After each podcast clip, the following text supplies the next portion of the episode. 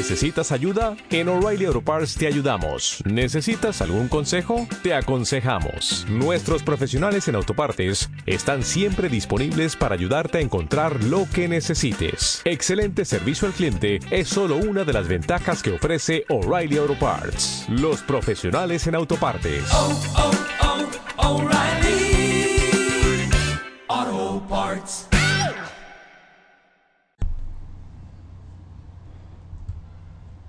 Hola, buenos días desde La Habana. Y sí, hoy es miércoles, el día atravesado de la semana. Además, se nos acaba el mes en esta jornada. Y yo, yo soy Joanny Sánchez, cubana, periodista, ciudadana. Y bueno, amanecido hoy en La Habana, nublado, muy húmedo. Está lloviendo bastante aquí en la capital cubana. Así que abriré de par en par esta ventana 14 para que entre algo de esa brisa, de ese fresco informativo, pero sobre todo para asomarme e invitarlos a ustedes, claro está, a que se asomen junto a mí a los temas y las noticias más importantes de este 30 de junio de 2021 aquí en Cuba. Bueno, ya les decía que se nos acaba el mes y voy a empezar hablando del callo, cuando nos pisan el callo a todos, sí, esa, esa protuberancia dolorosa en los pies que voy a usar como una metáfora de cuando todo y cada uno de los ciudadanos pues siente una amenaza, un problema en un momento de crisis y de preguntas en esta isla.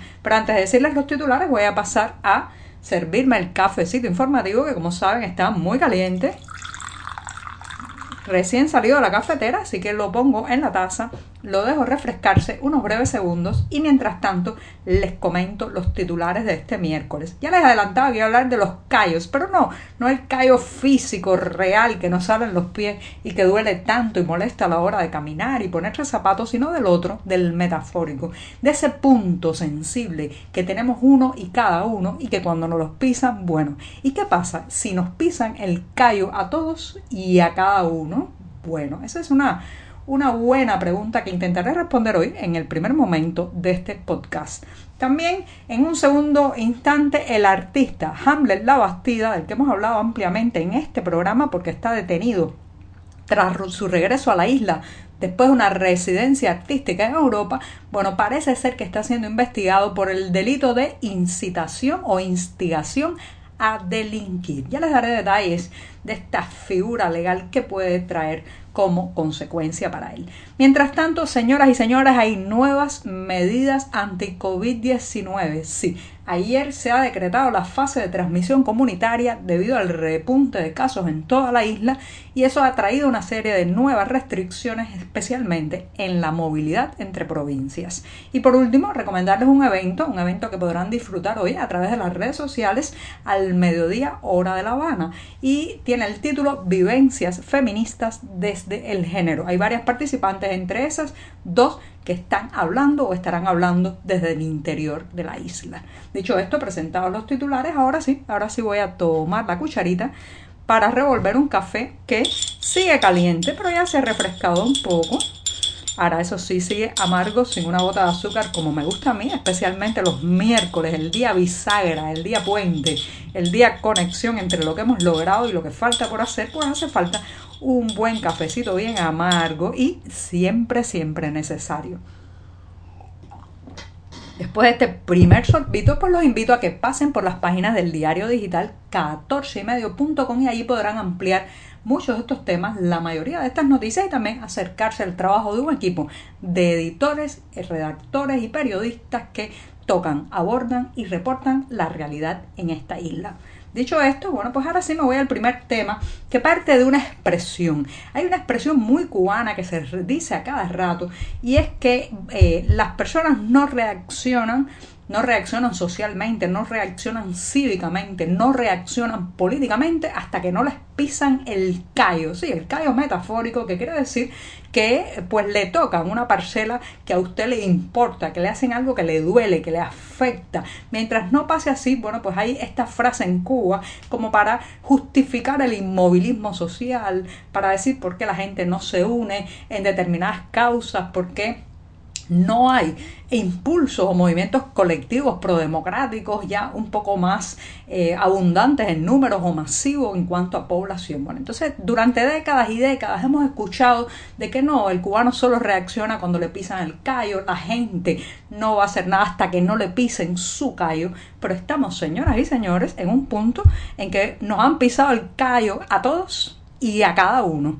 Sí, en la situación es muy complicada y hoy estaba escuchando en la mañana un video de un hombre que hablaba de una forma muy popular, muy al estilo de cómo se habla y se expresa en cada esquina la gente y bueno pues se quejaba de que además de que su salario no alcanza para mal vivir ya no tiene café ni la posibilidad de costearse una cajetilla de cigarros o cigarrillos cuando quiere fumar y yo me preguntaba hemos tenido que llegar al punto que le pisen el callo a los fumadores para que mucha gente que hasta ahora estaba callada y en silencio empiece a reaccionar por lo menos a contar sus críticas, sus cuestionamientos y su posición eh, pues inconforme con lo que se está viviendo a través de las redes sociales. Este es un video que se difundió a través de las redes sociales, reitero, un hombre de más de 55 años, se veía una persona que, según él mismo explica, trata de sobrevivir con su salario, que es un trabajador, alguien eh, que hace el mejor esfuerzo y tiene una vida que, eh, bueno, pues no,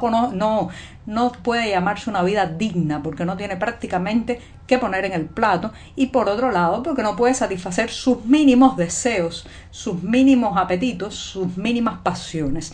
Entonces uno dice, bueno, ahora le han tocado el callo a los fumadores, pero también, también le están tocando el callo a las madres que no tienen desayuno para darle a los hijos, le están tocando el callo a los trabajadores a los que les aumentaron el salario a inicios de año para en una especie de de ordenamiento eh, eh, ya burlesco, darles eh, más billetes y sin embargo se ha desplomado el poder adquisitivo con ese dinero. También, también le han tocado el callo incluso a los que quieren emigrar, esos que están haciendo las maletas hace años y que ahora se encuentran con las fronteras prácticamente cerradas o al menos con una gran reducción de los vuelos comerciales. Le han tocado el, el callo a los médicos que con todo esto de la pandemia han visto como prácticamente se han militarizado. Muchos hospitales pasan días y días ahí sin poder regresar a sus casas con malísimos alimentos, con pésimas condiciones, con muchas veces horarios de trabajo eh, más cercanos a la esclavitud moderna